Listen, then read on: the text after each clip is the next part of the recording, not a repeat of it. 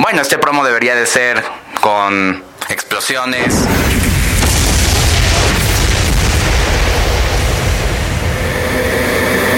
Con efectos. O con muchos personajes del staff. Bienvenidos al podcast de. Muy buenas tardes. Pero bueno, quisimos hacerlo de manera sencilla. Y es que ya habíamos hecho un promo antes, pero lo quisimos pasar para el aniversario. Dixo presenta Capital, un programa de contenido y todo lo que sucede en Dixo. Proyecto 40. A partir del sábado 6 de octubre a las 5.30 pm empezará la revolución que comenzamos en web. Capital, un programa pensado y producido por Dixo. So let's try this one. F E Z D Maybe even this one. D E F P O.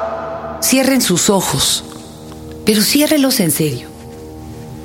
Y ahora, perciban. A veces vivimos ciegos por tener abiertos los ojos y no percibimos todo lo que realmente está a nuestro alrededor. Y también saben a qué estamos ciegos? A las necesidades de los otros. Nosotros con estar contentos yo y mi ombligo, ¿verdad? Y nos olvidamos de todos los demás.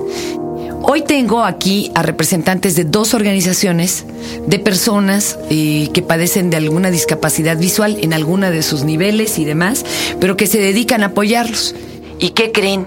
Que también ellos necesitan ayuda, porque si no, no van a poder seguir ayudando. Hoy un Tao para ayudar a nuestros compañeros con discapacidad visual. Este es el podcast de Fernanda, Tapia. Podcast Dixo y Prodigy MSN.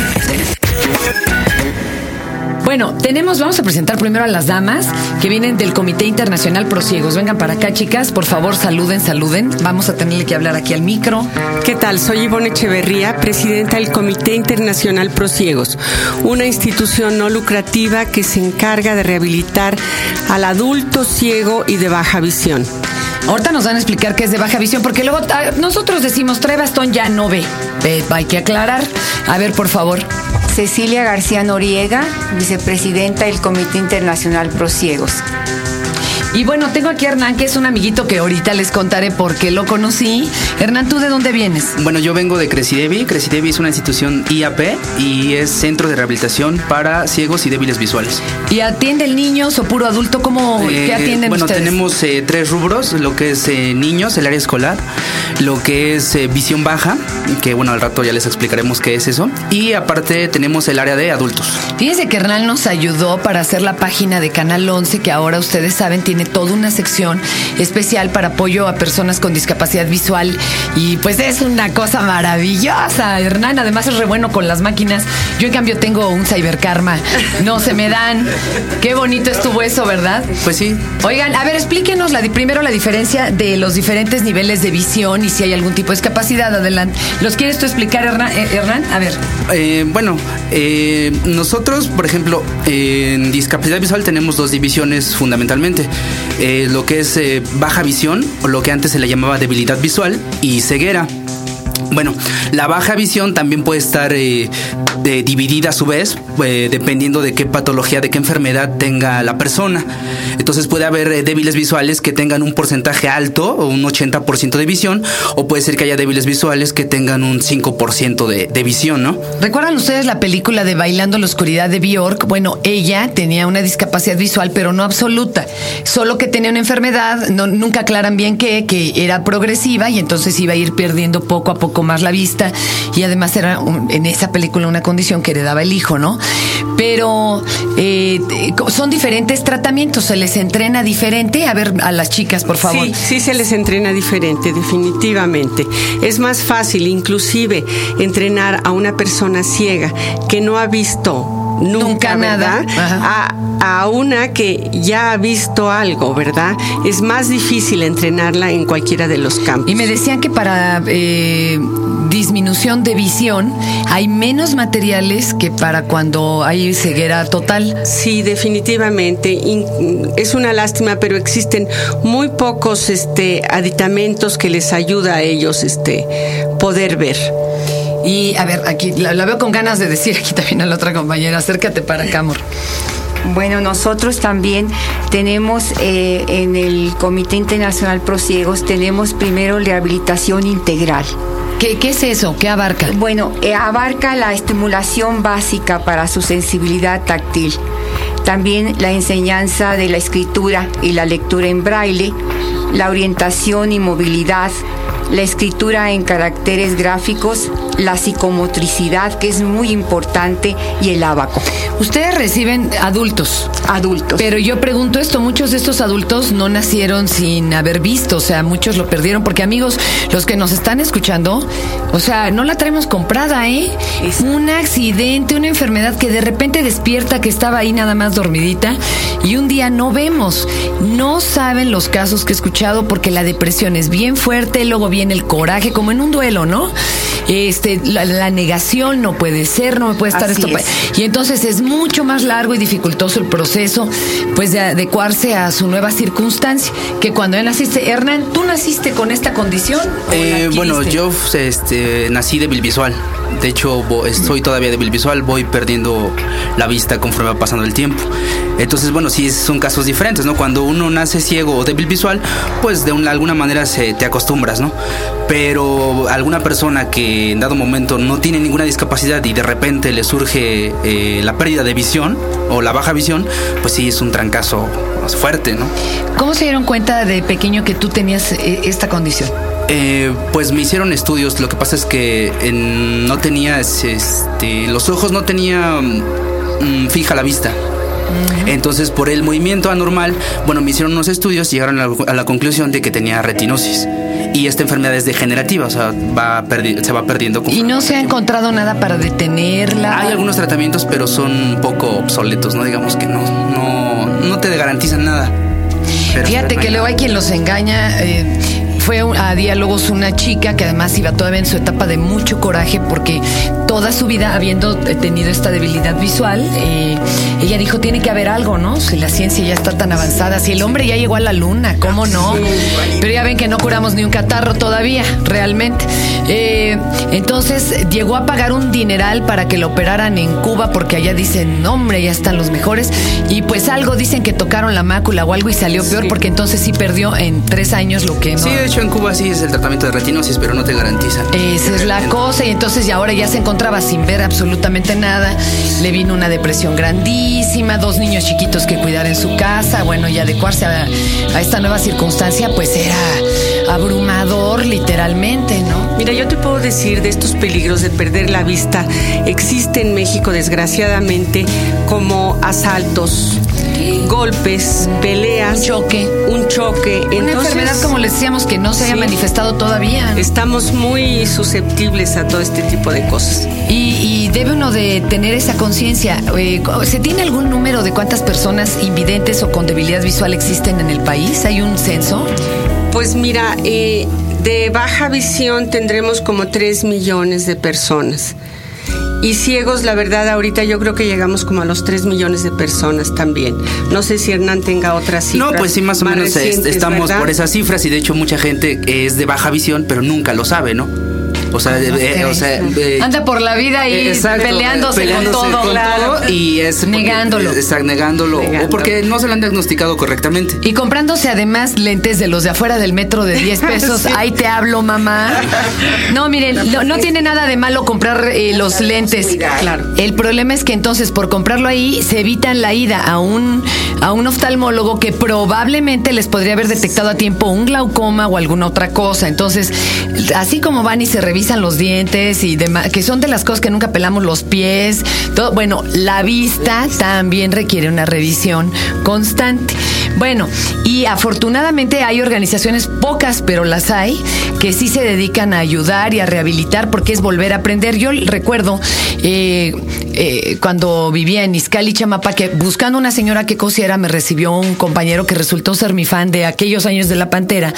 Nos atendió, nos sirvió café y demás y hasta como la media hora me di cuenta que era invidente. Él se desenvolvió en su casa, pero echó la raya y estudió dos carreras. Pero no todos tienen la fortaleza para salir adelante.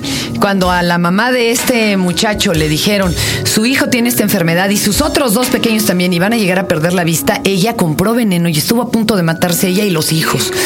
Afortunadamente entró en razón, encontró una asociación y han salido adelante todos en esa casa. Pero a veces eh, uno se le hace mirada de túnel así, ya no ve la salida y la luz se ve muy lejos. Hernán, por ejemplo, allá donde tú estás, entrenan a niños de todo, ¿verdad? Desde escribir. Sí, desde, todo. escribirte, este, una rehabilitación completa, ¿no? Estimulación temprana.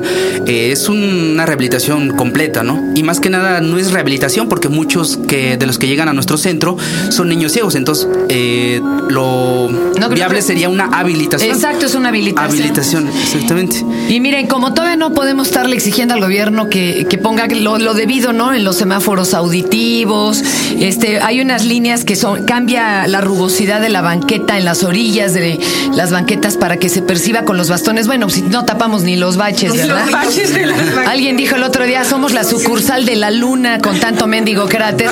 Bueno, por lo mon- pronto empecemos por nosotros a habilitarnos en lo más que podamos y con muchas herramientas para que la gente pueda apoyarlos. Por favor, este, de veras con lo que se ahorraran de cuatro cajetillas de cigarro, ustedes ayudarían a alguien porque los materiales son raros, difíciles de encontrar y muy caros.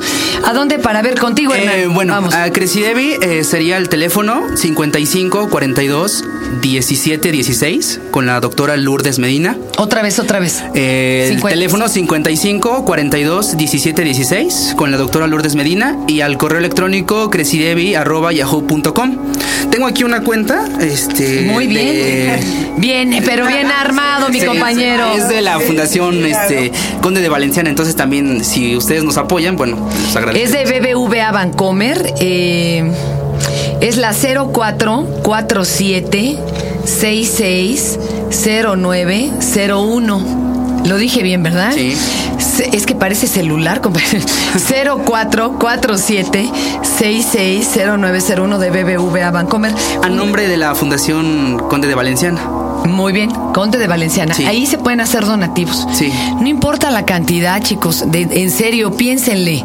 Este, apoyen porque le están oyendo la cantidad importante. Y aquí no tenemos organizaciones invidentes como la de España el 11 que son súper poderosas, fuertes.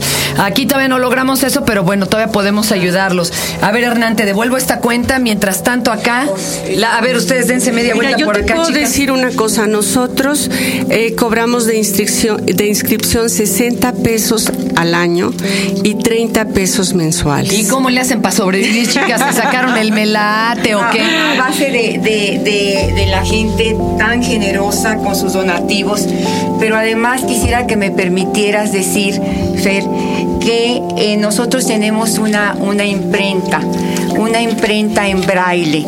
Donde Ay, eso es necesarísimo. Sí, fíjate, y es que en esta imprenta pueden mandar a hacer, eh, podemos imprimir libros, eh, folletos, menús, eh, nomen- nomenclatura para, para lugares públicos y sobre todo un llamado a los restauranteros para que nos manden a hacer sus menús. Claro. Tenemos excelente calidad en, en papel y les van a durar muchísimo. Vayan con nosotros. Y ahora que viene pues todo el asunto de los libros para todas las personas que tienen algún invidente en casa, que puedan hacer sus libros de estudio. Ese, hijo, es que es tan difícil encontrar quien lo prepare. Ah, Los teléfonos y la página de, internet Claro que, que tengan sí. para que se les Claro pongan que en sí. contacto. Te voy a decir una cosa, tenemos una de las bibliotecas más grandes de, de América Latina, contamos alrededor de 7 mil libros en braille, en muchos idiomas, ¿verdad? Y también tenemos audiolibros y Wow, estamos a sus órdenes para, para que quien quiera ir los podemos recibir. Qué bonito. Prestamos libros también. Eh, eh, cintas. Nomás los regresan, eh, bola de insidiosos estos. porque- Eso sí, los A ver. prestamos también. sí. A ver, de teléfonos para que Mira, se pongan en contacto el- con ustedes. Claro que sí. Mira, estamos en, ahorita te digo, Mariano Azuela, Colonia Santa María la Ribera, en el número 218. Y nuestros teléfonos son 55 41 34 88. No sé si te puedo dar este nuestro, Sí, voy a darles página web, por que favor. Es, eh, www.geocities.com diagonal prosiegos. De acuerdo, y este, pues allí queda. ¿Me puedo yo quedar este folletito Por para los que nos escriben? por Porque favor. atendemos todos sus correos también aquí en el post. Déjame entonces tú la cuenta también, Hernán, para los que digan, a ver, ¿a dónde nos mochamos? o Bueno, yo nada más, este, bueno, Adelante, para los que Hernán. nos quieran visitar, estamos en Chimalpopoca 14, en la colonia Doctores, ahí en el Hospital Oftalmológico Conde de Valenciana. Y Ajá. también damos capacitación para trabajar ¿eh? a los Eso ciegos y a los de baja visión. Acudan a nuestro centro. Pues ya estamos, chicos. Muchas gracias, de veras. ¿Y quieres tú agregar algo, amor? Sí, este, nada más quiero decirles que tenemos un taller de fotografía porque ya hay fotógrafos ciegos y hacen cosas maravillosas. Y además eran buenísimos en la onda del revelado. pues, Eran los únicos que se movían como Sí. pez en el agua. En la, Sí, sí. eh, ¿A poco no? Sí. Eh, También para la masoterapia. Ah, bueno, no son buenísimos para lo que son masajes y todo. Ustedes, dan- bueno, entonces no se me hagan bolas, son dos diferentes instituciones. En una sí atienden desde niños, pero en la otra a los adultos me los dejan hasta chambeando, como lo pueden ustedes. Si les quedó alguna duda, también nos pueden escribir aquí al correo electrónico del, de, eh, de este podcast y les indicamos cuál de las dos es la que requieren, ya sea con la biblioteca o con la preparación desde niños. Pues nos vamos, les agradecemos mucho, chicos. Y yo les pido a ustedes, abran los ojos de su conciencia. Este fue el podcast de Fernanda, Tapia. Podcast por Dixo y Prodigy MSN.